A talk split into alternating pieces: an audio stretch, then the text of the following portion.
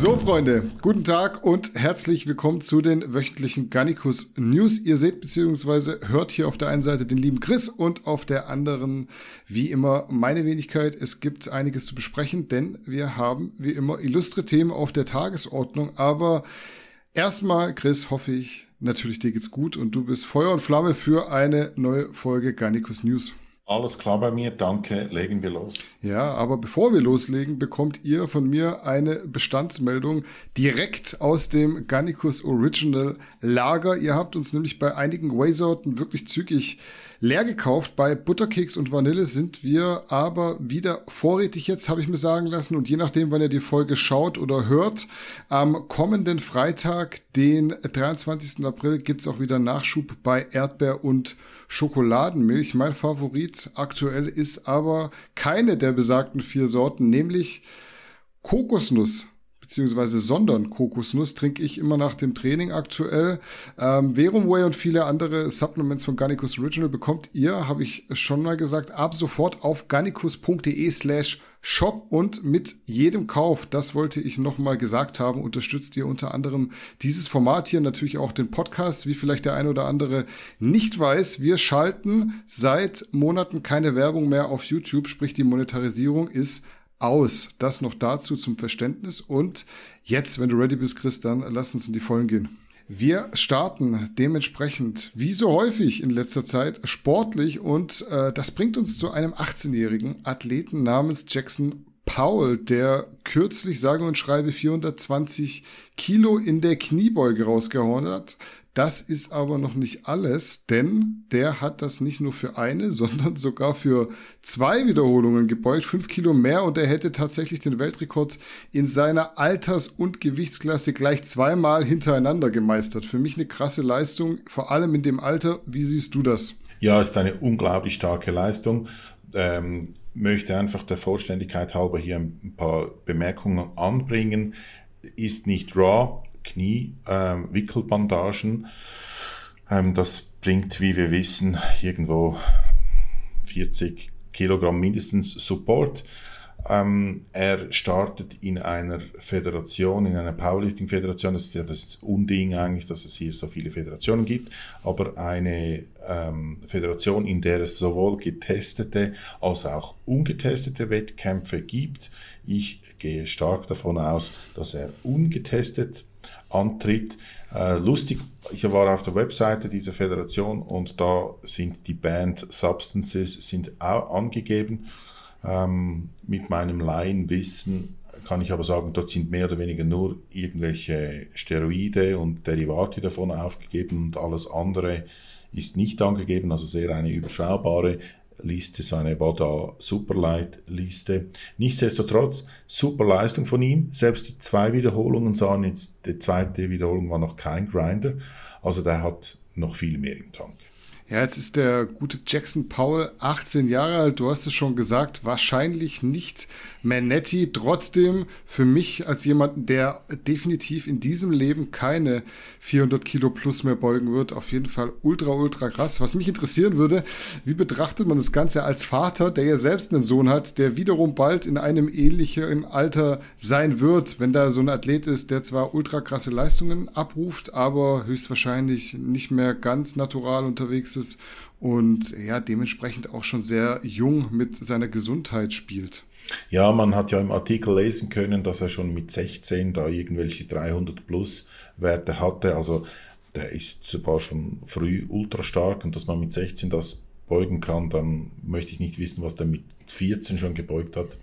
Jetzt als Vater ist das natürlich immer, ja, wie soll ich sagen, für meinen Sohn möchte ich das natürlich nicht. Ähm, ich war selbst jemand, der unbedingt als Profisportler werden wollte mir damals nicht bewusst war, als ich diesen Wunsch hegte, dass das nur geht, kommt natürlich noch ein bisschen auf die Sportart an, aber praktisch bei allen Sportarten nur geht, wenn man da entsprechend Medikamentenmissbrauch betreibt, also dopt, ähm, was natürlich der Gesundheit nicht zuträglich ist. Profisport als solches oder Extremsport oder wie man das auch immer nennen will als solches, bringt ja rein schon von der äh, Disziplin, die man dann halt so extrem ausführt, gewisse gesundheitlichen Einschränkungen mit oder man schadet der Gesundheit und dann noch, wenn man dann noch obendrauf wahrscheinlich massiven Medikamentenmissbrauch betreiben muss, damit es zu solchen Leistungen kommt, ist das natürlich äh, noch viel schlechter. Ich würde das für meinen Sohn nicht wollen.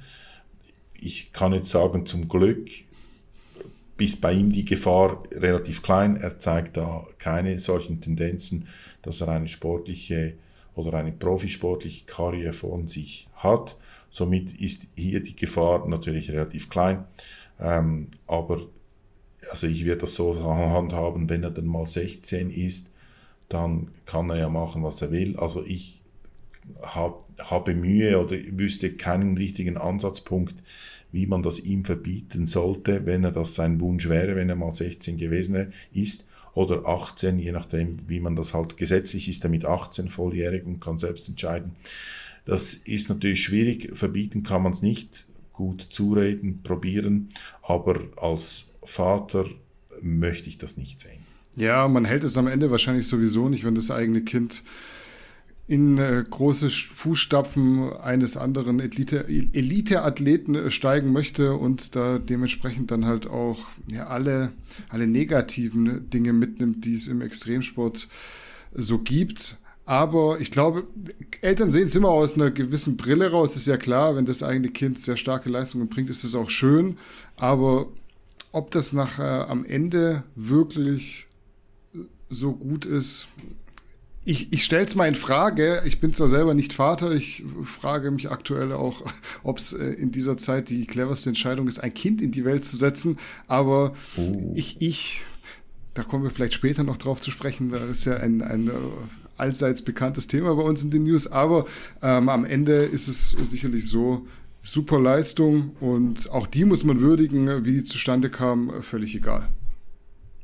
Ja, eben, weil es gibt auch andere 18-Jährige, die die gleichen Voraussetzungen haben und die das offenbar nicht beugen. Wie gesagt, unterstützen, fördern, provozieren, eine solche Leistung würde ich jetzt nicht, aber anerkennen, das darf man durchwegs.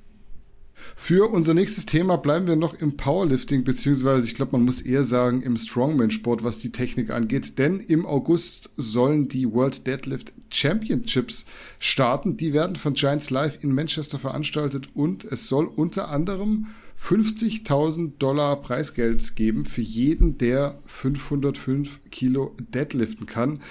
Das wäre Weltrekord, vorausgesetzt, man ist an dem Tag der Erste der das hebt. Und äh, für mich stellt sich jetzt die Frage, was denkst du denn? Sehen wir da einen neuen Weltrekord? Wir hatten ja neulich den Peyman Maheripur aus dem Iran und den Estländer Askokaru heißt er, die sind auf jeden Fall dazu imstande. Ivan Makarov fällt mir noch ein, aber Haftor und Eddie, die vorigen Weltrekordhalter, die fallen ja raus, die boxen zur ähnlichen Zeit lieber in Las Vegas. Fällt dir noch jemand ein? Nee, aber die schießen ja wie Pilze aus dem Boden in letzter Zeit überall. In, in jedem Gym, da gibt da jemand, der offenbar das Potenzial hat für solche Lifts. Ich habe sonst niemand mehr auf dem Radar. Ich könnte mir aber durchaus vorstellen, dass ähm, eben, wir haben den Esten gesehen, den hatte auch niemand auf dem Radar und der kam plötzlich und hat da souverän diese annähernden Lasten bewegt. Das schließt auf Potenzial. Also ich könnte mir vorstellen, dass der Rekord fallen wird.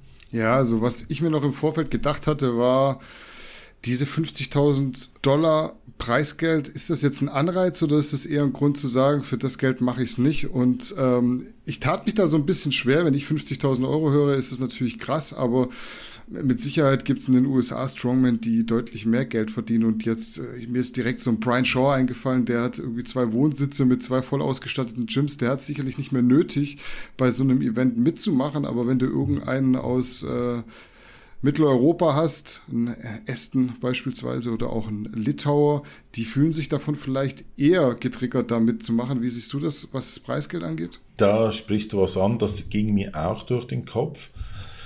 Ich könnte mir vorstellen, dass das durchaus gerade eben für nicht Zentraleuropäer, dass das ein oder nicht US-Amerikaner, dass das ein Anreiz ist. Ähm, ich kann es nicht richtig einschätzen, aber ich denke, die Kaufkraft im, im Osten von Europa oder außerhalb von Nordamerika müssen wahrscheinlich den Fokus noch hier auch auf Kanada und so weiter legen, ist wahrscheinlich 50.000 sehr viel Geld. Also das ist auch für mich viel Geld. Ich weiß aber nicht, ob das Anreiz eben für einen Brian Sean, wie du sagst, da ist das wahrscheinlich kaum Anreiz, ähm, sowas mitzumachen. Ich könnte mir aber vorstellen, dass das für andere eben, für irgendwelche Underdogs, die wir noch nicht kennen, einen großen Anreiz ist. Und ich habe fast ein bisschen den Verdacht, dass das dazu führen könnte, dass man die Gesundheit noch ein bisschen mehr aufs Spiel setzt, wenn man die Aussicht hat auf 50.000 US-Dollar. Ja, du hast auf jeden Fall schon richtig gesagt. Es, es, geht natürlich nicht nur um Zentraleuropäer, sondern auch um Osteuropäer beispielsweise, aber auch in Zentraleuropa. Bei mir sind 50.000 Euro viel Geld. Was sagst du jetzt zu den Iranern? Also dem Iraner in dem Fall. Es gibt ja dann noch den Bankdrücker, äh, Daniel Zamani hieß er, glaube ich. Wir hatten ihn schon in den News die haben es ja aufgrund ihrer Nationalität nicht ganz so leicht mit äh, den Einreisebedingungen in verschiedenen Ländern. Ich weiß jetzt nicht, wie es in Großbritannien ist, aber beispielsweise in Hardy Chupan im Bodybuilding, der hat ja äußerst große Probleme in in die USA einzureisen. Meinst du, wir werden einen von den Iranern dort in Manchester sehen? Also ich hoffe es, weil diese Iraner da, die mit diesen vermeintlich guten Leistungen glänzen in letzter Zeit, die sind ja offenbar aus dem gleichen Gym, was dazu führen könnte, dass sie die gleichen falschen Fake Plates haben und somit die Leistung gar nicht so gewaltig ist, wie sie uns zu glauben scheinen. Nur an einem Wettkampf, an einem solchen Wettkampf mit, mit kalibrierten Platten, würde man dann sehen, zu was sie in der Lage sind. Jetzt, ich weiß aus persönlicher Erfahrung, dass es die Perser oder Iraner relativ schwierig haben.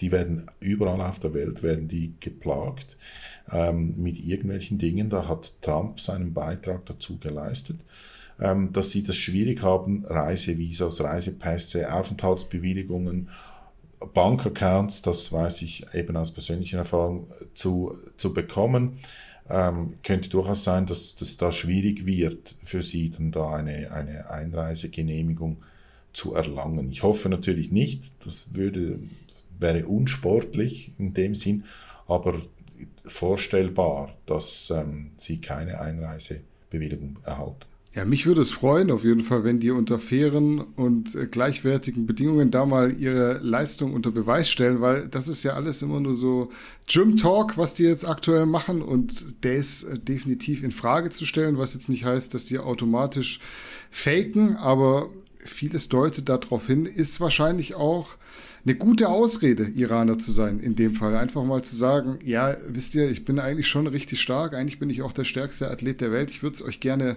auf einem offiziellen Wettkampf zeigen, die lassen mich bloß nicht rein.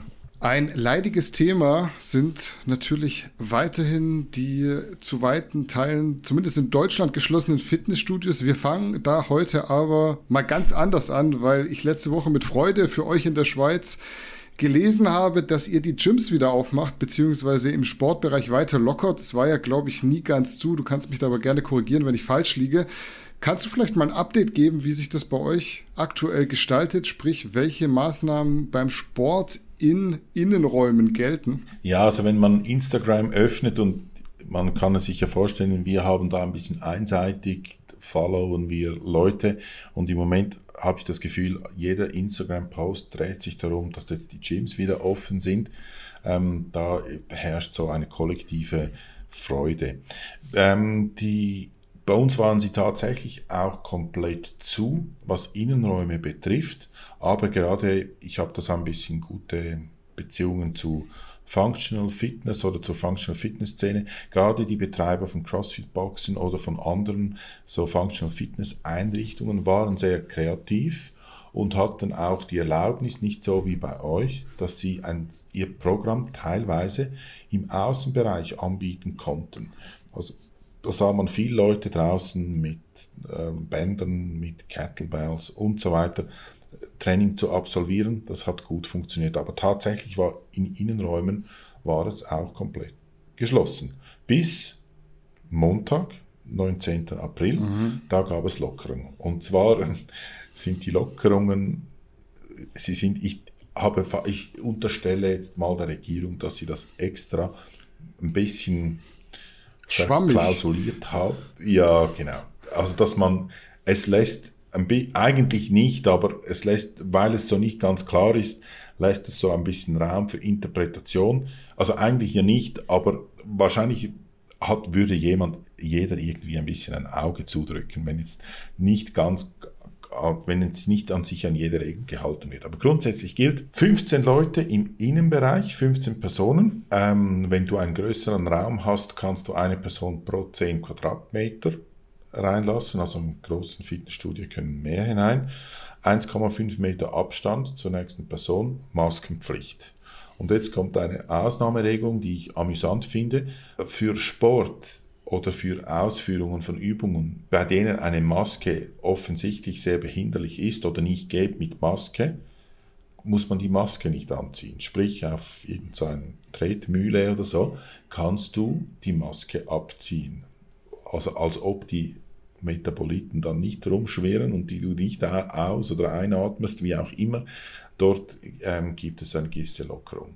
Dann gibt es auch Sonderbestimmungen für Leute, die ein kleines Fitnessstudio mhm. haben, kleiner als 150 Quadratmeter. Dort gibt es, ich weiß nicht ganz genau, wo dann die Grenze ist, da gibt es dann eine, äh, eine Beschränkung oder eine Regel, die dann sagt, ja, pro Person 6 Quadratmeter. Also wenn du ein 60 Quadratmeter Studio hast, kannst du trotzdem 10 Leute hineinlassen. Also da wurde ich sage es jetzt mal mit viel Augenmaß, wurden diese Regeln festgelegt. Es hört sich für mich so an, als würde die Schweizer Regierung auf jeden Fall jeglichen Spielraum dafür bieten, dass ihr wieder Sport machen dürft, während bei uns eher danach geschaut wird, wie kann man den Leuten das noch irgendwie weiter vermiesen. Also ich gebe mal ein Beispiel. Bei McFit ist es zum Beispiel so, wir haben ja auch Outdoor-Gyms. McFit kümmert sich darum und das ist auch in weiten Teilen äh, Deutschlands ein Konzept, das mittlerweile funktioniert nach Anfangsschwierigkeiten. Bei uns in Stuttgart hat er auch ein Outdoor McFit offen. Das ist mittlerweile wieder geschlossen. Nach, ich glaube, 28 Stunden. Kann auch sein, es ist wieder offen mittlerweile. Ich glaube es aber tatsächlich nicht, weil ich würde es auch auf Social Media sehen, wenn dem so wäre. Also bei uns ist alles immer so eine Frage von, wie machen wir es den Leuten noch schwerer? Jetzt gehen sie schon raus bei, bei teilweise Minusgraden noch und machen Sport, versuchen irgendwas für ihre Gesundheit zu machen. Und bei euch sagt man, ja, ob ob ihr jetzt eine Maske anzieht, ob das Gym kleiner ist oder größer, wenn es keiner kontrolliert. Die, die Regel ist ja sowieso schon so ein bisschen komisch. Wer macht jetzt Cardio, wer macht jetzt Kraftsport, ist eine gesunde Mischung von beiden. Da muss ja erstmal jemand kommen und muss es kontrollieren, muss sich das genau anschauen und dann Urteil fällen. Auch die Leute sind Menschen, können ein bisschen lockerer damit umgehen und am Ende werden die das wahrscheinlich, so schätze ich es ein, auch machen. Ich habe ja schon oft gesagt, keine Ahnung, warum jetzt Friseure aufmachen dürfen. Was ich aber damit gemeint habe, und da wurde ich, glaube ich, falsch verstanden, ist nicht, macht auch die Friseure noch zu, sondern macht noch weitere Sachen auf, wo es Sinn macht. Beratet euch da, holt euch ähm, Menschen, die an der Front arbeiten und guckt, dass ihr mehr Betrieben die Möglichkeit gibt, auszumachen. Ich will nicht, dass hier alles zu ist am Ende, aber bei euch hört sich das schon sehr, sehr locker an ist ziemlich atypisch, finde ich. Meistens betreibt ja die Schweiz ein bisschen eine Haus-und-Fuß-Politik, also die, mhm. die Regierung, Politiker. So, man eben, man ist halt neutral und man will halt nicht auffallen, man will halt es sich mit niemandem verscherzen. Das haben wir auch so ein bisschen in, in uns. Wir sind sehr, sehr konsensorientiert, ähm, probieren da hier nicht irgendwie Extremlösungen, sondern das auch schon das politische System erfordert das, dass man halt immer so ein bisschen alle Leute ins Boot holt und dann es halt so ein, wie man bei uns sagt, einen guten Kompromiss gibt, was dann meistens wischiwaschi ist. Aber hier scheint es sich einmal so ein bisschen zum zu einem anderen, zum Positiven zu wenden. Ich glaube, wir sind die Einzigen in Europa, die öffnen, alle anderen machen zu. Oder bei euch muss man ja fast hinter Gitter wieder im Moment. ja. Wir fangen es ein bisschen an zu öffnen und es ist eben, vielleicht interpretiere ich das komplett falsch, aber für mich scheint es, es ist extra so schwammig formuliert, damit es ein bisschen Möglichkeit für, für ähm, Interpretation lässt. Ja, den Eindruck habe ich nämlich auch. Bei uns findet die Sache mit den Gyms jetzt auf jeden Fall auch im Bundestag statt, spielt eine größere Rolle. Eine FDP-Politikerin namens Britta Dassler hat nämlich nach dem Satz mit der Gartenarbeit, der ja auch in unserer Branche sehr viel Unmut gesorgt hat, eine Lanze für uns gebrochen und mal eine kleine Wutrede gehalten, in der sie die Fitnessstudios als äh, Teil der Lösung und nicht als Teil des Problems einstuft. Das ist ja auch so ein Argument, was hier häufiger gefallen ist in den News, auch in Podcasts.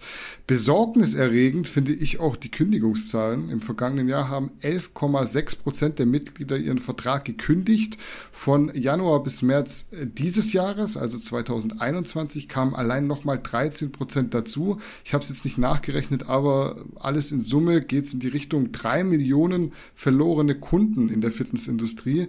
Zum einen würde mich interessieren, ob die Gyms bei euch in der Politik jemals ein größeres Thema waren und zum anderen natürlich die Frage, wie schätzt du die Kündigungszahlen in Deutschland ein? Gibt es da eventuell ähnliche Erhebungen in der Schweiz? Ich weiß nicht, wie viel Lobbyarbeit geleistet wurde bei uns. Ist, wir haben so ein, ein, ein Lobby-System, das ist, das ist durchaus gewollt, dass sich Politiker Lobbyisten und das ist jetzt nicht negativ behaftet, aber sie sich mit Lobbyisten absprechen, respektive dass Lobbyisten Eintritt im Bundeshaus haben, dort wo die Politik gemacht wird. Ich weiß jetzt nicht, wie groß das die Fitnessbranchen-Lobby war, aber offenbar hat es Einfluss. Ähm, die, ich komme gleich zu, zu ein paar Zahlen. Zu den Zahlen von, von, von Deutschland, die du angesprochen hast, wenn ich höre drei Millionen Kündigungen, wir haben, gut, wir sind zehnmal weniger Bevölkerung, oder? Deutschland hat was 80 Millionen mhm. plus mhm. Population. 82, wir sowas, glaube ich. Wir haben so 8,3 Millionen Einwohner, das ist ziemlich genau ein Zehntel ja. sind wir. Wir haben insgesamt, glaube ich, 1,3 Millionen Ungrad Fitnessabonnenten oder Leute, die ein Fitnessabo besitzen, oder? Also das ist jetzt einfach Faktor zweieinhalb werden oder von, von den Membern habt ihr Kündigungen. Das ist natürlich schon extrem. Ähm, ich finde das, ich finde das bedauerlich, wenn, wenn es so zu so vielen Kündigungen kommt. Sind das ungefähr 10, nein, es sind mehr als, deutlich mehr als 10 Prozent. Eher Richtung 15, hätte ich jetzt gesagt, auch ja so im Kopf Sogar, überschlagen. Ja. Ja. Also das, das ist viel, aber man kann es den Leuten auch nicht verübeln. Also ich habe da ein gewisses Verständnis, wenn es da zur Kündigung kommt. Ähm, ich kenne keine Zahlen von Kündigungen, da halten sich die Gyms bedeckt mhm. in der mhm. Schweiz. Es ist auch schwierig, ich probierte eine Zahl herauszufinden, zu wie viel Konkursen das es kam von Fitnessstudios oder anderen Einrichtungen, konnte ich nicht in Erfahrung bringen. Was ich in Erfahrung bringen konnte, ist, dass es ungefähr 2011 etwa 750 Studios gab. Jetzt gibt es knapp 1400. Das ist eine Entwicklung von irgendwie 81 Prozent. Also das ist ein, eine Boombranche oder war eine Boombranche. Ähm, sind irgendwie um die 30.000 Leute in dieser Szene oder in, diesen, in dieser Branche, haben eine Arbeit, eine Arbeitsstelle und man ist irgendwie bei 1,3 Milliarden Umsatz, wenn ich jetzt da nicht komplett irre. Also es hat eine gewisse volkswirtschaftliche Relevanz, mhm. 35.000 Arbeitsplätze oder wir haben, was haben die Arbeitslosenzahlen von irgendwo 100, 150.000, wenn ich mich nicht täusche, oder irgend so in dem Dreh. Also das ist schon, hat schon eine gewisse Signifikanz, ähm, diese Branche. Wir haben 14 Prozent der Bevölkerung hat ein Fitness-Abo. Also auch hier, man sieht, das ist der, der, größte, der größte Bereich. Es gibt nicht so viele Leute, die Fußball spielen oder in einem Fußballclub äh, Mitgliedschaft haben. Es gibt nicht Tennisspieler, sind es noch viel weniger und so weiter. Das ist mit Abstand die, der größte Sportbereich, wenn man so möchte. Und es sieht so aus, als ob man Gehör gehabt hätte bei der Regierung für diese Branche. Ja, man kann sich jetzt wahrscheinlich wieder darüber streiten, ob ein Fitnessstudio essentiell ist, um die Gesundheit aufrechtzuerhalten. Man muss aber auch sagen, der Mensch ist ja ein Gewohnheitstier und wenn du so viele Menschen hast, die in Fitnessstudios gehen, dann kann man jetzt natürlich ein Argument dafür machen und sagen, ihr müsst euch andere Lösungen überlegen. Ich bin dann aber wieder, ich habe das schon mal gesagt, jemand, der sich absichtlich dumm stellt und der dann einfach sagt, Moment mal, ihr müsst doch, ihr macht doch die Politik, ihr müsst doch Lösungen auch für uns finden. Und das passiert halt überhaupt nicht. Es wird weiterhin so Verfahren, als wäre Sport irgendwie ein Teil des Problems, ist es aber meiner Meinung nach nicht, weil wir sollten gucken, dass die Menschen den Sport, wenn sie ihn schon mal machen und wenn sie in den Fitnessstudios machen, dass sie ihn irgendwie weiter betreiben können, sei es auch stark reguliert, stark reglementiert, aber einfach alles zumachen und dann hast du eben diese Leute, die da ja irgendwie auch ein bisschen den Kopf in den Sand stecken und sagen, dann mache ich halt gar nichts mehr und ich glaube, dazu führt so ein bisschen. Also wenn ich mich in meinem Umfeld umschaue, die allermeisten, die machen so ein bisschen was, aber jetzt nicht mehr so in dem Maße wie vorher. Ich habe jetzt glücklicherweise die, die Möglichkeit, in einem Personal Training Studio zu trainieren ähm, und mache das dann auch. Aber so daheim, auch ich, mir fehlt die Motivation, da dann die Steckgewichte auf die Handelaufnahmen drauf zu machen, irgendwie sich am Couchtisch festzuhalten, irgendwelche Bänder an den Balkon zu spannen. Es ist einfach nicht dasselbe und meiner Meinung nach sollte man gucken, dass mehr Diskussion stattfindet, wie man öffnen kann und nicht einfach zumindest gefühlt bloß eine Seite gehört wird, um weiter sich bestätigt zu fühlen, dass Zumachen die beste Option ist. Wer den Podcast von dir und von Burak äh, aufmerksam zugehört hat, was ich natürlich getan habe, ähm, der hat auch verstanden, dass du ja ein Maßnahmenkritiker bist mhm. und nicht ein Corona-Lügner. Ich, ich erwähne das, der Leugner, der Helvetismus, genau. ähm, ähm, das, äh, ich finde diese Unterscheidung oder diese Präzisierung finde ich sehr, sehr wichtig. Weil, wie du jetzt vorhin ausgeführt hast, du bist mit diesen Maßnahmen, stellst du in Frage. Du stellst in Frage, ob vielleicht eine Öffnung von Fitnessstudios nicht einen positiven Effekt hat und so weiter. Du stellst ja nicht in Frage, gibt es Corona oder gibt es nicht? Oder ist es gefährlich oder ist es nicht gefährlich? Auch hier, das erwähne ich sehr, sehr gerne immer wieder und ich werde nicht müde, das zu erwähnen. Wir haben jetzt in, unserem, in unserer Blase hier, in der wir uns befinden, haben wir ein prominentes Beispiel von Corona. Das ist Johannes Lukas. Der hatte Corona und dem ging es nicht gut. Oder auch Burak hatte kurz ein bisschen Panik, Haus gemacht wahrscheinlich, mhm. aber es ist nicht so, dass das einfach nichts ist. Ähm, und jetzt gerade in einem Umfeld, wo es eben nicht so ganz klar ist, wo es Wissenschaftler gibt, die das eine sagen und Wissenschaftler, die konträr was anderes sagen, da in seinem solchen schwierigen Umfeld muss der Diskurs da sein, zugelassen sein, ob jetzt diese Maßnahmen gut sind oder nicht. Und das muss man ständig äh, besprechen, ständig überarbeiten. Und solche Stimmen darf man nicht abwürgen und man darf vor allem nicht jemandes irgendwie wenn man was kritisch hinterfragt, als Corona-Leugner oder Hasser oder weiß ich was denunzieren. Ja, ich finde es nett von dir, dass du das nochmal ansprichst, aber ich will das gar nicht mehr so groß machen mit diesem Corona-Leugnen oder Maßnahmenkritiker. Die Leute, die das falsch verstehen wollen, die werden das auch falsch verstehen, wenn ich sage, ich bin kein Corona-Leugner ich gebe zu, am Ende könnte es sein, dass ich sehr früh sehr kritisch war. Das ist vielleicht auch so ein bisschen mein Naturell. Aber wenn ich mir jetzt anschaue, was gerade, während wir hier die News aufnehmen, es ist jetzt äh, relativ spät für heute, 12.30 Uhr, dann ähm, kriege ich Gänsehaut, welcher Gesetzesentwurf da gerade bei uns durch den Bundestag und danach dann durch den Bundesrat gepeitscht wird. Es macht mir ehrlich gesagt ein bisschen Angst und da finde ich es auch gut, dass man lieber zu kritisch als weniger kritisch ist, weil egal was es ist, man sollte immer seine eigene Meinung haben und wenn man es nicht richtig versteht, weil man nicht die gewisse Fachexpertise hat, dann ist es zumindest mal, das habe ich schon mal gesagt, falsch von den gewissen Stellen erklärt worden. Und ja, also ich sehe einfach Fitnessstudios mit als als Teil der Lösung und nicht als Teil des Problems. Leugner bin ich keiner, aber jeder kann sich ja umschauen, was jetzt innerhalb des letzten Jahres passiert ist hier in Deutschland. Wir sind nicht großartig weitergekommen und da muss ich halt sagen, wenn man ein Jahr lang Zeit hatte und das jetzt die einzige Lösung ist, man redet ja immer so viel von WHO-konform, die sprechen sich mittlerweile als ähm, auch als Kritiker gegen die Lockdowns aus, zumindest als einzige Lösung. Das ist vielleicht auch mal interessant an der einen oder anderen Stelle. Es gibt auch schon Studien an Menschen mit Probanden, die sagen, die Masken führen zu nichts, außer dass sie sogar mehr Probleme machen bei der Gesundheit. Die anderen Dinge sind Modellstudien. Das sind alles so Dinge, die halt viel stärker meiner Meinung nach auch öffentlich diskutiert werden müssen von der Politik. Ähm, da gibt es ja immer diesen, diesen Grundsatz, These, Antithese, Synthese. Das ist halt so ein Ding, da bin ich Fan davon.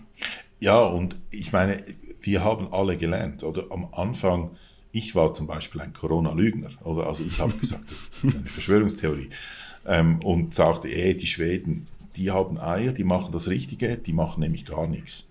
Wenn man jetzt die Zahlen anschaut, dann sieht es in Schweden nicht so toll aus. Oder alle anderen stehen besser da. Ich weiß nicht, ob das von Statistik Signifikanz ist. Ich denke schon. Aber es, es ist einfach schwierig, es ein falsch und ein richtig. Darum Diskurs, Synthese, was hast du gesagt? These, These Antithese, Synthese. Genau. Genau, da irgendwie, das braucht es. Und es ist auch nicht immer alles, was gestern richtig war, muss heute noch richtig sein. Oder die Sterblichkeit ging massiv zurück. Wir haben so eine Sterblichkeit so durchschnittlich von zehn Leuten wegen Corona.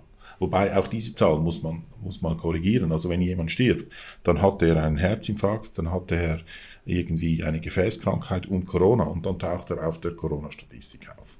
Also das ist sehr schwierig, oder die Zahlen sind mit gewisser Vorsicht zu genießen. Auf jeden Fall, wir haben jetzt noch etwa zehn Corona-Tote pro Tag und wir hatten vor einem Jahr, wo die Ansteckung etwa halb so hoch war bei uns wie jetzt, jetzt ist sie viel höher, haben sie viel mehr Corona-Fälle, aber die Sterblichkeit war viel höher. Es war irgendwie bei 50, 60 Toten. Und da, da, also das hat sich verändert. Man hat die Krankheit besser im Griff, vielleicht nicht mehr so aggressiv man weiß es nicht, auf jeden Fall, es braucht diese ständigen Diskurs. Ja, also es gibt halt einfach auch Kollateralschäden. Man kann jetzt über Schweden sagen, was man möchte. Man weiß halt nicht, wie stehen die im Zehnjahresvergleich da. Alles wird so aktuell so auf dieses eine Jahr reduziert, aber wie geht's denn den Kindern von heutzutage, die die ganze Zeit daheim sitzen, nicht mehr in die Schule, nicht mehr in den Kindergarten dürfen? Was sind das für Menschen, die da heranwachsen in 10, 15 Jahren, die jetzt ihr Abitur nicht machen können, die stark reduziert Unterricht haben? Irgendwann wird's mal heißen, ja gut, du hast deinen Abschluss in der Corona-Zeit gemacht so, so einen möchte ich eigentlich nicht beschäftigen, weil das ist ja überhaupt nicht qualifiziert. Früher war es ja auch so, das Abitur in Baden-Württemberg bei mir war mehr wert als ein Abitur in Berlin, ist wahrscheinlich immer noch irgendwie höher angesehen. Ich weiß nicht mehr, wie das ist. Ich bin zu lange aus der Schule draußen, aber das sind ja alles so Dinge, die muss man noch ein bisschen weiter denken und das geht mir so zumindest in der Öffentlichkeitsarbeit ein bisschen verloren. Wir kommen zum Bodybuilding und damit zu Phil Heath. Der musste 2018 gegen Sean Roden seine Krone bei Mr. Olympia abgeben.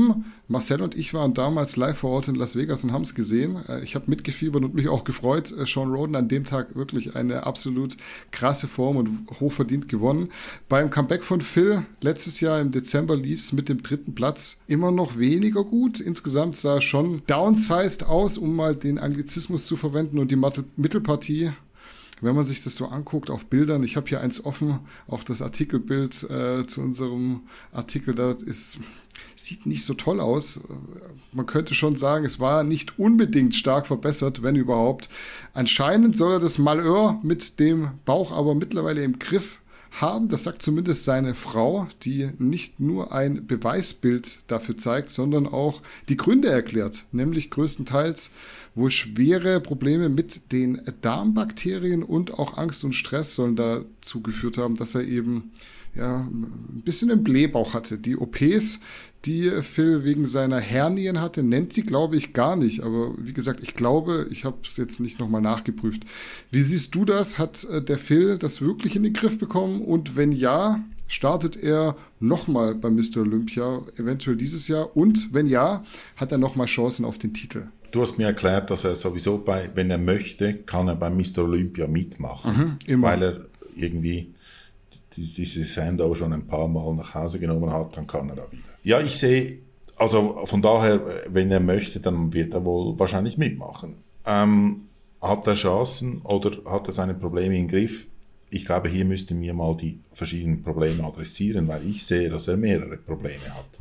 Hat das Offensichtliche, dass mit dieser Hernie, dass da ihm die, die Gedärme aus der Bauchwand kommen, die, die waren, glaube ich, schon letztes Jahr im Griff. Das sieht jetzt nicht viel schöner, also das ist, man sieht halt, dass dort was gemacht wurde, aber das, ich glaube, die Gärme bleiben jetzt im, dort, wo sie sein sollten. Dann dieser Blähbauch, ähm, also hatte, hatte ich das Gefühl, dass er das zumindest letztes Jahr nicht im Griff hatte. Mhm. Das war immer noch.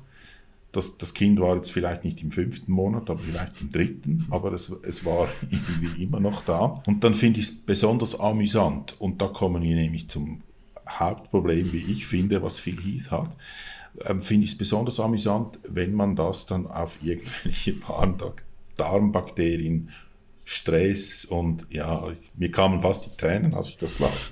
Das Problem von Phil Heath, finde ich, das ist zwischen den Ohren, das ist sein, sein Mindset. Er ist ein extrem arroganter Typ, finde ich, und das völlig zu Unrecht.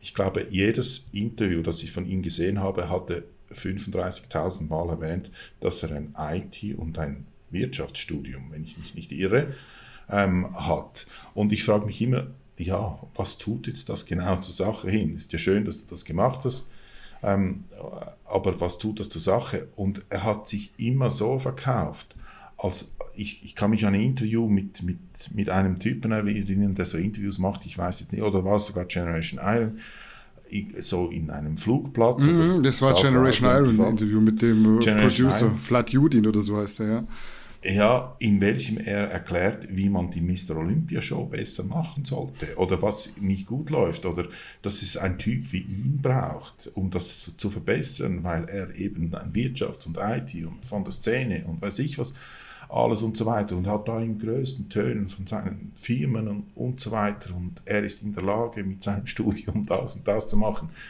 Was ich gelesen habe, sind ein paar Firmen von ihm, die gibt es jetzt nicht mehr oder wurden ihm weggenommen oder pleite oder was auch immer. Ich denke, solange er ein, dieses Mindset hat, das er hat, dass er denkt, er sei der Allergrößte, und das ist er nicht. Ähm, solange dass er das hat, ähm, wird, sich auch, wird sich da nichts verändern. Da ist er nicht in der Lage, die, die Probleme wirklich zu adressieren ehrlich zurück, einen Schritt zurück machen, sagen, was ist das Problem? Aha, mein Bauch, vielleicht hat das damit zu tun, was ich alles machen muss, dass ich so viele Muskeln habe, irgendwie. Ähm, und solange dass er nicht dazu in der Lage ist, sich so selbstkritisch anzuschauen, solange wird er seine körperlichen Probleme, wenn die überhaupt in den Griff zu kriegen sind. Roni Winkler hat es bewiesen, dass es offenbar irgendwie geht. Wäre auch mal interessant zu wissen, was der gemacht hat.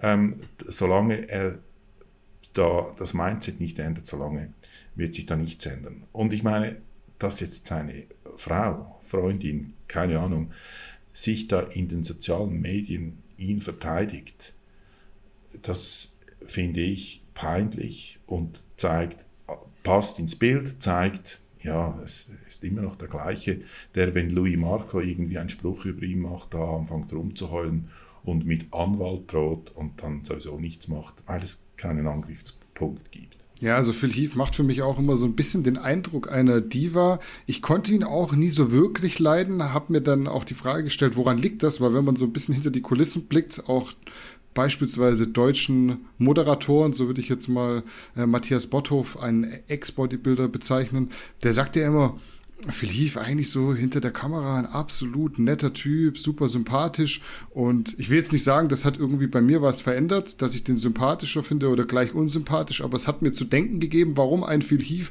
so ist, wie er ist. Und ich glaube, der überspielt seine Unsicherheit in dem Fall mit so einer ganz, ganz starken und aber halt nicht sympathisch wirkenden Arroganz. Insgesamt ist er ja schon sehr wortkarg, dass er dann nicht einfach wortkarg bleibt und seine Frau vorschickt. Und es kann natürlich auch sein, er hat sie nicht vorgeschickt und die hat es aus eigenen Stücken gemacht. Jetzt wäre es aber so, sollte ich oder wäre ich ein wortkarger Mensch und meine Freundin würde solche Dinger in die Öffentlichkeit rausposaunen, dann würde ich vielleicht auch sagen, so, ey, Schatz, pass auf, kannst du das nicht mal wieder löschen, weil das kommt ein bisschen blöd rüber, weil sonst sagen die nachher die Leute noch, ich muss ins äh, Masculinity Coaching bei äh, Coach Burak gehen, ähm, um da irgendwie meine, meine Unsicherheit wieder zu kompensieren und das bisschen aus dem Weg zu räumen. Also das finde ich auch so ein bisschen peinlich ist, glaube ich, ein richtiges Wort bei einem erwachsenen Mann, der, glaube ich, mittlerweile 41 ist.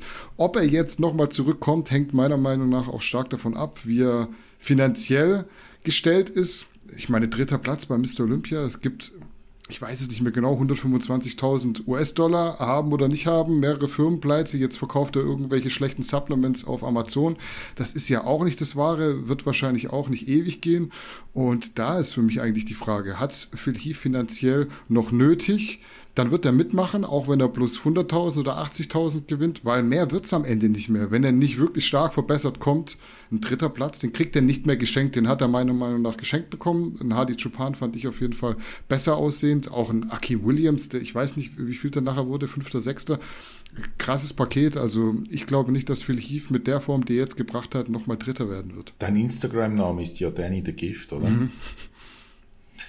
Hat, ist das eine Assoziation an, an Phil Heath oder weil er nennt sich ja auch The Gift oder ähm, hat das gar nichts damit zu tun?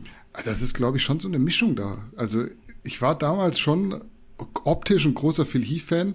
Damals ging das ja los, da, da war er ja noch gar nicht Mr. Olympia, so 2009, 2010. Da haben sie ihn ja schon so als Wunderkind betitelt und da muss ich ganz ehrlich zugeben, hat man auch gar nicht so viel geguckt. Ist das jetzt ein arroganter Typ? Der ist ja, glaube ich, auch ein bisschen so geworden. Ja, ist ja ein bisschen so geworden ja, ja. Durch, sein, durch seine Erfolge und auch dieses positiv Zusprechen, diese Vorschusslorbeeren. Aber ist sicherlich so ein Mischmasch daraus gewesen. Und was man natürlich auch sagen muss, äh, 2011 oder 2012 da überlegst du dir noch nicht, was für einen Instagram-Namen du 2021 dann irgendwann haben wirst. Ich wollte den mal ändern, tatsächlich neulich, auf Danny Forster oder so.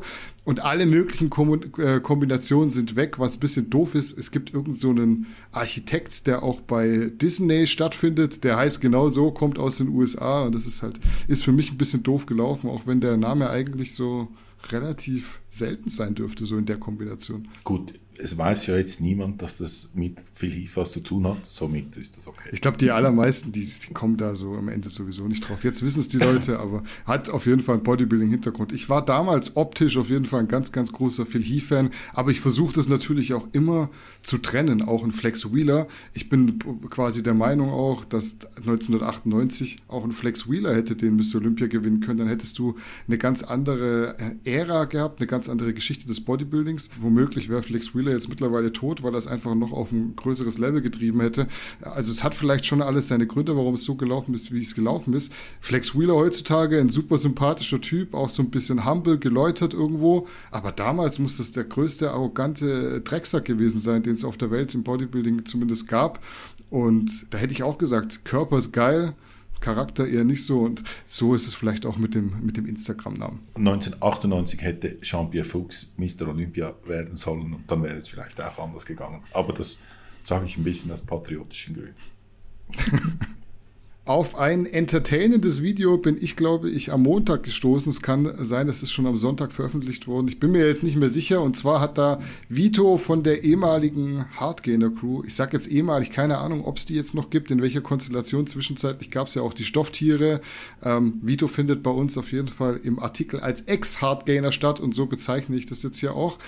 130 Kilo hat der Vito auf den Rippen, ist auch sehr groß und äh, hat jetzt gegen einen 17-jährigen und 60 Kilo schweren Nachwuchsringer gerungen und in der Tat verloren. Man hat sich das Ergebnis zwar schon irgendwie denken können, wenn man das Video ja so im Titel schon angeschaut hat und auch dann äh, genauer verfolgt hat. Äh, auch wenn Vito, muss man sagen, beachtliche Masse und Kraftvorteile mitbringt. Du hast das Video sicherlich gesehen. Was sagst du dazu? Wie groß war dein Unterhaltungswert? Ja, war an einem kleinen Ort, weil viel hat man ja nicht gesehen. Das Setup hat, ließ erahnen, dass da da Vito eine schlechte Figur oder keine, eine schlechte Figur hat er nicht gemacht, aber keine Chance haben wird das, das sind natürlich immer solche Dinge, so Kampfsport und, und, und so Spezialisierung und Vito kommt, obwohl er da ja auch ein bisschen Kampfsporterfahrung hat, aber kommt aus einer ganz anderen Ecke. Ja, das ist, ist lustig zum Zuschauen. Ich finde es gut, dass sie das Video gemacht haben, dass da dieser 60 Kilo Junge da ihn den auf den Boden legt, ohne groß selber Kraft einsetzen zu müssen. Das war mir klar, oder das konnte man erahnen wer selber, ich meine, ich habe ich hab praktisch keine Kampfsporterfahrung, aber ich habe auch schon gegen einen Boxsack ge gehauen. Und so gefühlt nach zwei Schlägen ist man außer Atem, wenn man sich das nicht gewohnt ist. Ich ließ mir sagen, solch Bodenkampf ist noch viel intensiver. Also ja, und dass Vito nicht ein Konditionswunder ist, das war auch anzunehmen. Ja, war, für mich war das klar. Ja, vielleicht eine kleine Anekdote aus meinem Leben, als ich noch kein Invalide war, als ich noch ein bisschen stabiler da stand. Es war, glaube ich, so, oh, wann war das? 2016, 2017. Ich habe mich bei uns im Fitnessstudio mal mit einem Boxtrainer unterhalten, der auch irgendwie diese Jugendauswahlen trainiert und habe den dann mal wirklich ganz offen und ehrlich gefragt, du, ich weiß schon, wenn ich jetzt mit einem Gleichaltrigen kämpfen würde, der wird mich innerhalb von wahrscheinlich vier Sekunden in Grund und Boden schlagen, wird mir einen Leberhaken verpassen, ich würde irgendwie zusammenbrechen und dann eine auf die Zwölf bekommen. Aber jetzt mal so ganz realistisch gefragt, mit wem könnte ich es denn noch aufnehmen? Also wie jung sind die denn oder wie jung wären die, mit denen ich schon Probleme bekommen würde? Und dann hat er so ganz trocken gesagt, ja, so ein 12-, 13-jähriger baden-württembergischer Meister, der wird dich schon, der wird dich schon herprügeln. Und ich habe dann auch so gesagt, ja, ich habe mir sowas ähnliches gedacht. Es war nicht schön zu hören, gegen einen Zwölfjährigen auf die Mütze zu bekommen, aber nur um das mal so ins Verhältnis zu rücken, das ist jetzt nicht schlimm, wenn ein, ein Vito mit 130 Kilo gegen einen 17-jährigen Leistungsringer äh, da leer ausgeht und verliert. Also das ist schon, äh, da tut man sich, glaube ich, keinen Gefallen, da sieht jeder schlecht aus. Kennst du das Video von Rich Piana, wo er irgendwo in Südamerika ist? Keine Ahnung, Peru, Kolumbien in so einer Fernsehshow auftritt und dann also wirklich keine Profisportler, irgendwelche Spackos, da irgendwie mit ihm probieren, ihn auf den Boden zu kriegen, auch so ringen.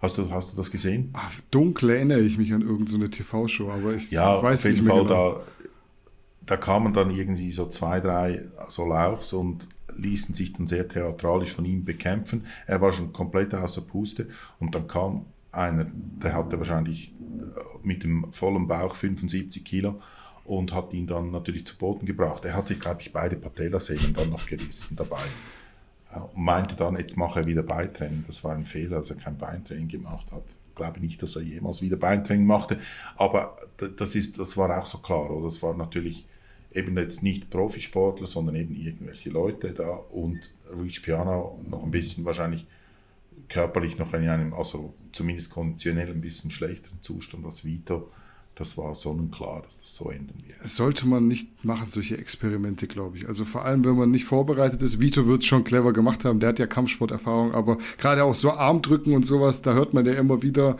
Leute, die keine Ahnung haben und dann mal kurz in die Vollen gehen. Hast du nachher einen gebrochenen Arm, hat keiner was davon. Du bist auch nicht der große Macker, sondern hast dann Schmerzen und liegst im Krankenhaus später. Also das ist halt immer, es hört sich so für mich nach einem Bierzelt-Wettkampf an und dann beide Patellasehnen gerissen zu haben da liegst du, wie wir letzte Woche in den News hatten, liegst du im Krankenhaus und fährst dann acht Wochen Rollstuhl. Ich beginne das nächste Thema mit einem Zitat, äh, das ich mir extra rausgesucht habe. Und zwar lautet das wie folgt. In 1995, I had seven bucks in my pocket and knew two things. I'm broke as hell and one day I won't be. Auf Deutsch übersetzt zu viel Freischnauze. Äh, 1995 hatte ich sieben Dollar in der Tasche und wusste zwei Dinge. Ich bin pleite wie Sau, aber irgendwann werde ich es nicht mehr sein. Du kennst die Themen für heute, deshalb wirst du dir denken können, dass diese Worte von keinem geringeren als von The Rock kommen, der heutzutage sicher nicht mehr pleite ist. Ganz im Gegenteil, wie eine Umfrage zeigt, würden The Rock Wohlstand jetzt sogar 46 Prozent der Amerikaner als US-Präsidentschaftskandidaten unterstützen. Was denkst du, wenn du das hörst? Wie schätzt du The Rocks Entwicklung ein und kannst du dir vorstellen, dass er wirklich mal US-Präsident werden könnte? Das ist wieder so eine mehrschichtige Geschichte. Ähm, wenn offenbar jetzt 46 Prozent für ihn voten würden, wäre dann interessant zu sehen, wenn es dann wirklich darum geht, ob das immer noch 46 Prozent sind.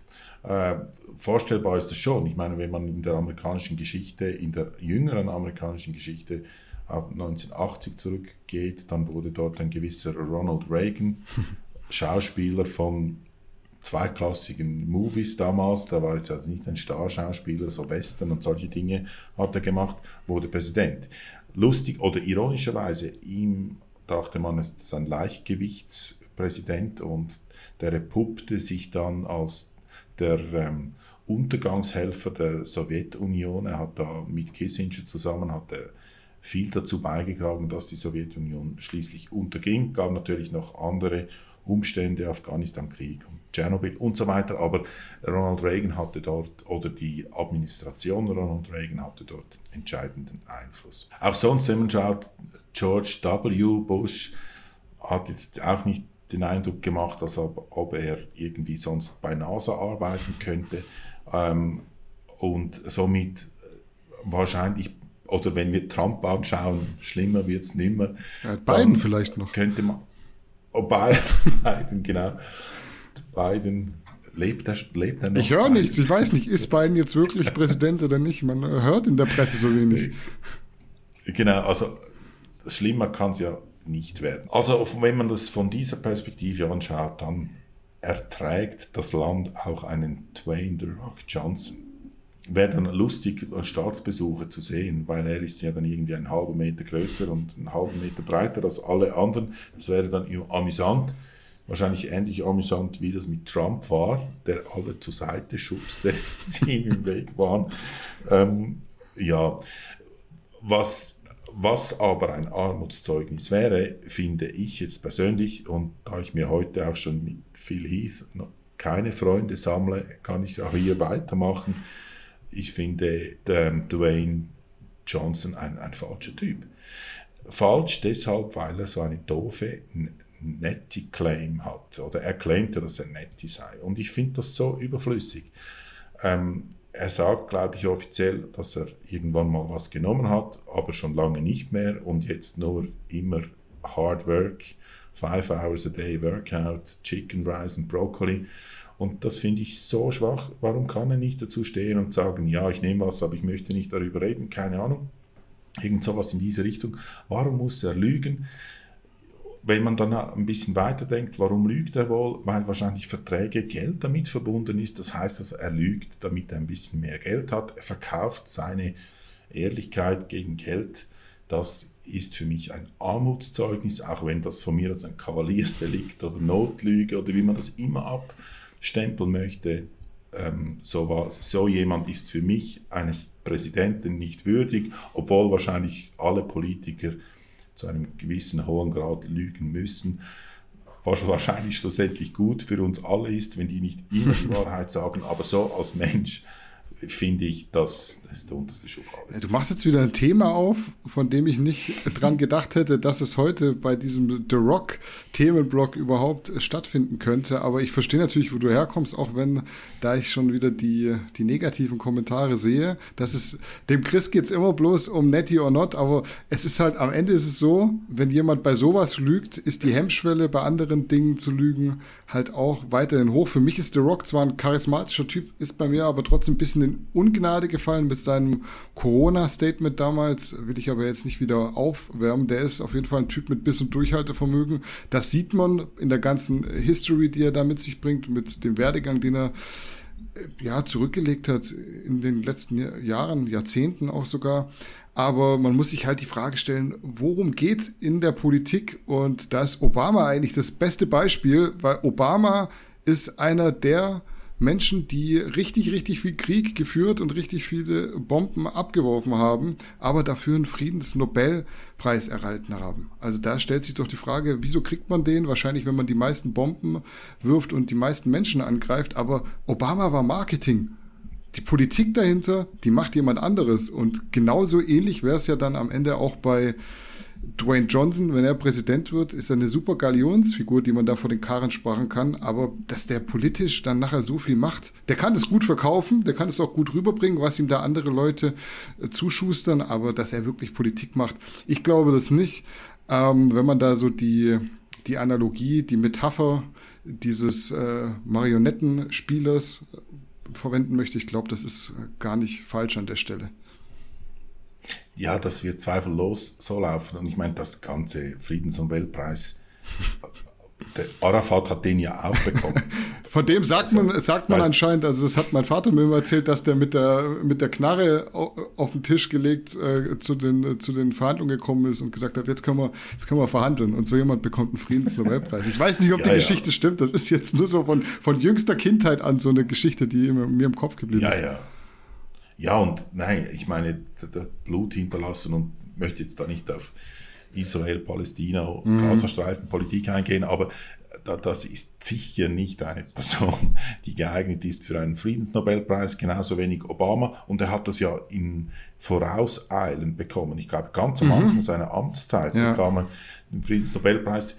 Und unser gemeinsamer ähm, ähm, oder den wir, gemeinsam ein bisschen bewundern, da Daniele Ganser, Friedens, also er nennt sich selber Friedensforscher. Mhm.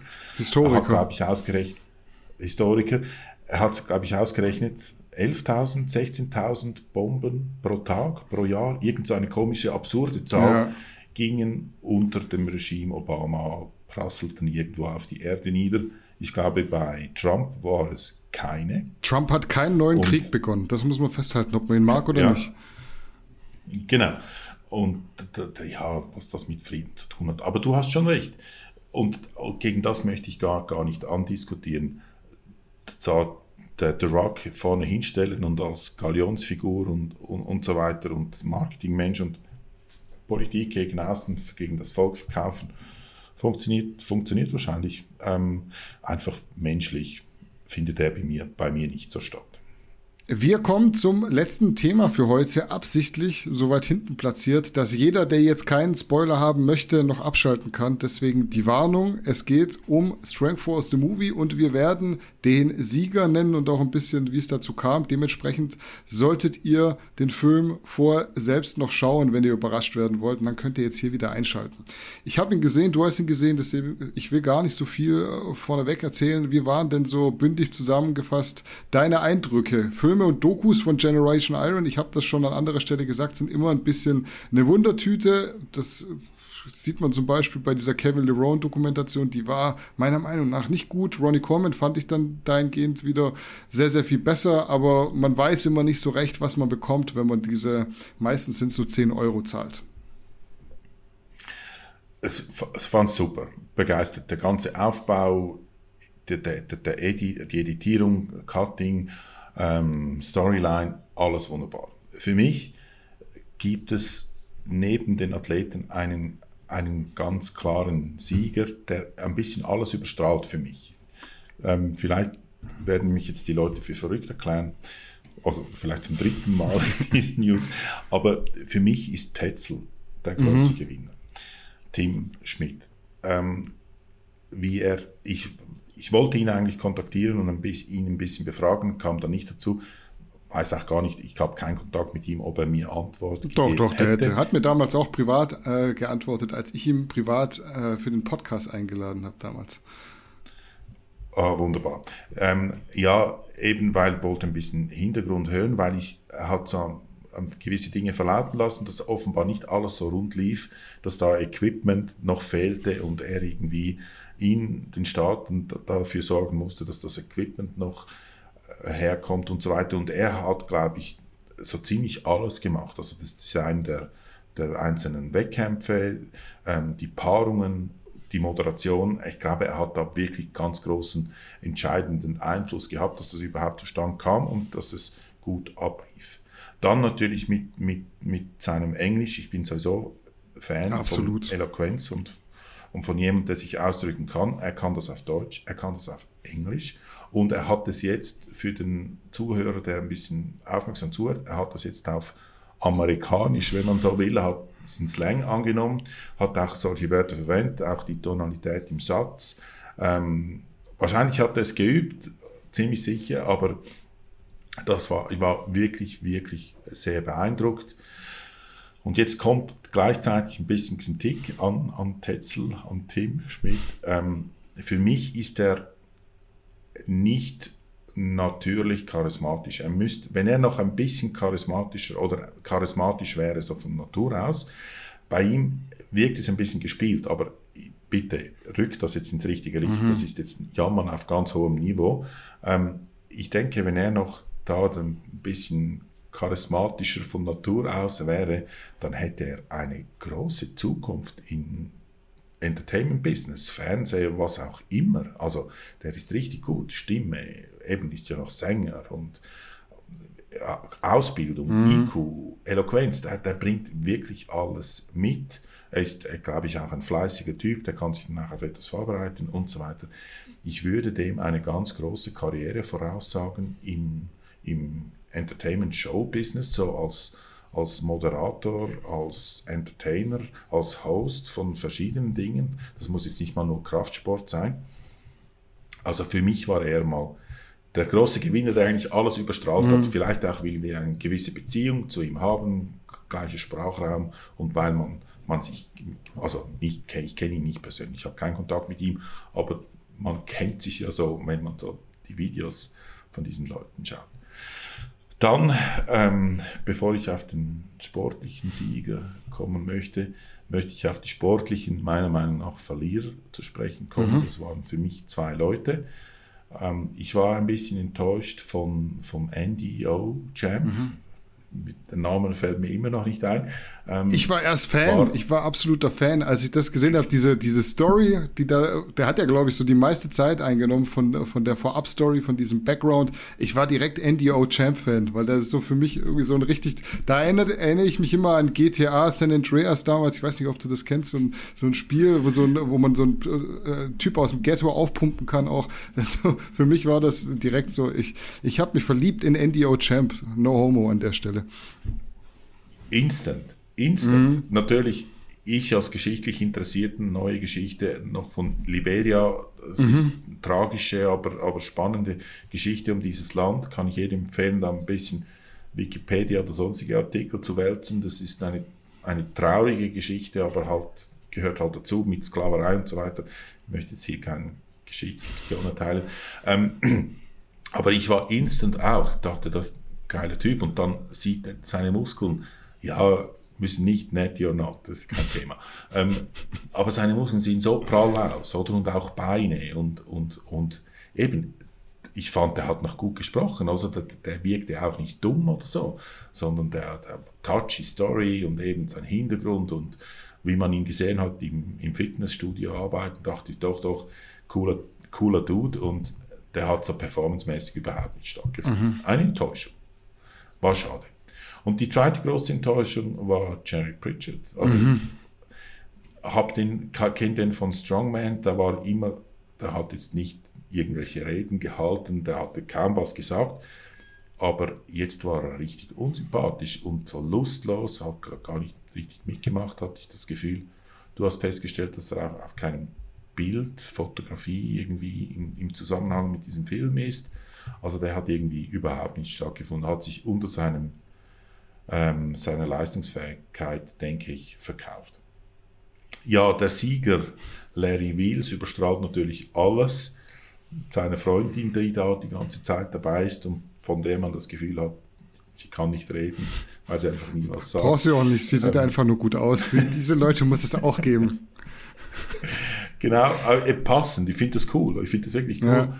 Und er, der da einen Leonidas-mäßigen Kreislaufkollaps hat und dass die Ambulanz mit dem Feuerwehrauto noch kommen muss. Fand ich auch lustig. Jetzt kommt die Ambulanz, kommt ein Feuerwehrauto.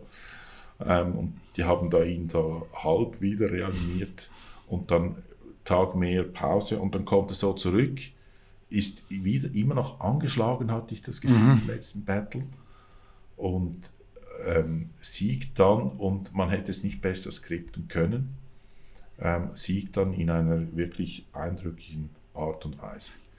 Begeistert war ich auch von, von Leonidas, oder? Mhm. hat gegen den Blaine Sumner rauszufallen, das ist also keine, keine Schande.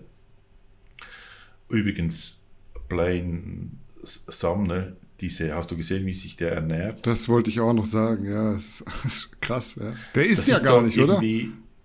Also wenn ich es richtig verstanden habe, isst er gar nicht, sondern er trinkt jeden Tag einfach achtmal denselben Shake aus Hähnchen und Eiklar und Spinat. Das ist so kulinarisch so die unterste Schublade und dann noch darunter. Das ist also kulinarisch. Das ist, also ich, ich verstehe das nicht. Ich kann das nicht nachvollziehen. Also für mich ist Essen ist ja nicht nur die Aufnahme von Makronährstoffen. Ich wollte jetzt fast sagen, man sieht es, aber das müsste man jetzt bei Place ja auch sagen. ja, genau. Was ist der? 180 Kilo oder so? Ja, ja brutal. Brutal auf jeden Fall. Maschine, ja. oder? Maschine. ja, nee, aber, aber das, das fand ich cool an ihm. Also nicht das, das Essen, das geht gar nicht, aber alle da eben, Larry Wheels, Kreislaufkollaps, die anderen Nasenbluten, weiß ich was. Und, und der Powerlifter, vielleicht liegt es an dem, ähm, alles weggesteckt und da easy. Also dem ging es ja noch gut. Er hatte keine großen äh, erkennbaren ähm, Issues da. Ähm, Anabolic Horse fand ich auch, ich, ich, fand, ich finde ja. so cool. war auch war gut, hat sich gut gemeistert gegen, ich sage jetzt die mehr Athletic Guys. Ähm, und auch ein Highlight ist natürlich, weil man so eine gewisse kleine Beziehung dazu hat, als dann plötzlich Johannes Lukas im, im Video mm, auftaucht. Ja, stimmt.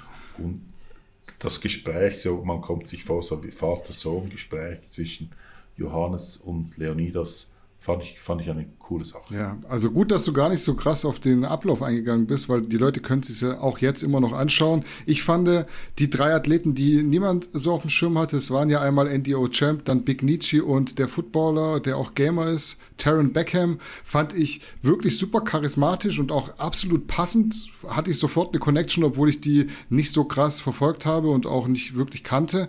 Dann absolut enttäuschend. Also Cherry Pritchett, das hat für mich richtig so zwischenzeitlich den Abfuck des Films gegeben. Vielleicht braucht man das auch, dass man dann wieder ein neues Hoch bekommt, aber das fand ich echt richtig enttäuschend. Wenn du keinen Bock hast, dann bleib daheim. Die anderen, die haben ja wirklich da richtig Spaß an der Sache gehabt. Fand ich auch wirklich cool. Mein äh, Tipp war ja am Ende der äh, Anabolic Horse als Sieger, hat nicht funktioniert, aber hat auf jeden Fall, war beachtlich die, die Leistung auch von Leonidas, fand ich auch super, super stark.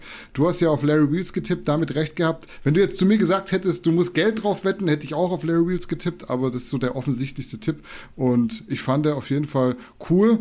Plain Sumner hatte ich vorher noch nicht so wirklich auf dem Schirm, nur von den Leistungen. Eigentlich auch ein super sympathischer und umgänglicher Typ, im Gegensatz zu, vor allem zu äh, Jerry Pritchett. Also alles in allem muss ich sagen, eine, eine super äh, Dokumentation natürlich auch wegen Larry Wills Freundin hier, Nicole Drinkwater. Guckt auf Instagram. Ich bin, ich bin ja Fan auch von Menschen, die einfach nur gut aussehen und nicht performen. Aber so, ich bereue es nicht, die 10 Euro ausgegeben zu haben. Und ähm, ich kann es jedem nur ans Herz legen, weil damit supportet man ja da dann auch was, was Cooles, was auch äh, Kraftsport voranbringt, weil das hat immer so ein bisschen gefehlt, dieses Kraftsport cool machen. Es war immer so, ja, wir heben schwere Gewichte, wir zeigen unseren Körper, aber das ist so, wie du sagst, Editing, Cutting, alles wirklich on point. Ein absolut geiler Film, meiner Meinung nach. Ja, die, die, die drei, äh, drei waren es da, die schwarzen Jungs, mhm. die fand ich wirklich auch cool. Big Nietzsche, der ich weiß nicht, warum das der Big Nietzsche heißt, aber ähm, so big war jetzt der nicht, aber der war dann auch nachher noch dabei, der flog ja dann irgendwann mhm. raus und hat die anderen angefeuert. Ja. Cooler, cooler Typ. Und die sind athletisch, waren die ganz okay. Also. Und auch das, also was auch ein Highlight war, was ich noch vergessen habe, das eine Gym, in dem, mhm. so ein Functional Gym, in dem so Autos auf der Seite stehen. Ja. Basketballfeld, Gym, ja. Autogarage so in einem richtig cool. Ja. ja, also für mich wirklich klare Empfehlung für jeden, der jetzt geschaut hat, was wir gesagt haben und selber noch nicht den Film angesehen hat. Gönnt euch Strength Force The Movie. Auf Vimeo gibt's glaube ich, auch bei iTunes und im Play Store und noch irgendwo, keine Ahnung. War, wie gesagt, auch das letzte Thema für heute auf unserer Liste. Dementsprechend sind wir durch. Ich möchte noch mal erwähnen, denkt dran, Verum Butterkeks und äh, Vanille sind wieder auf Lager. Ihr hattet uns da leer gekauft. Schokoladen- und Erdbeermilch kommt am Freitag. Erhältlich wie alle anderen Subs von Garnicus Original auf garnicus.de slash shop. In diesem Sinne sind wir raus für heute. Bis nächste Woche und auf Wiedersehen.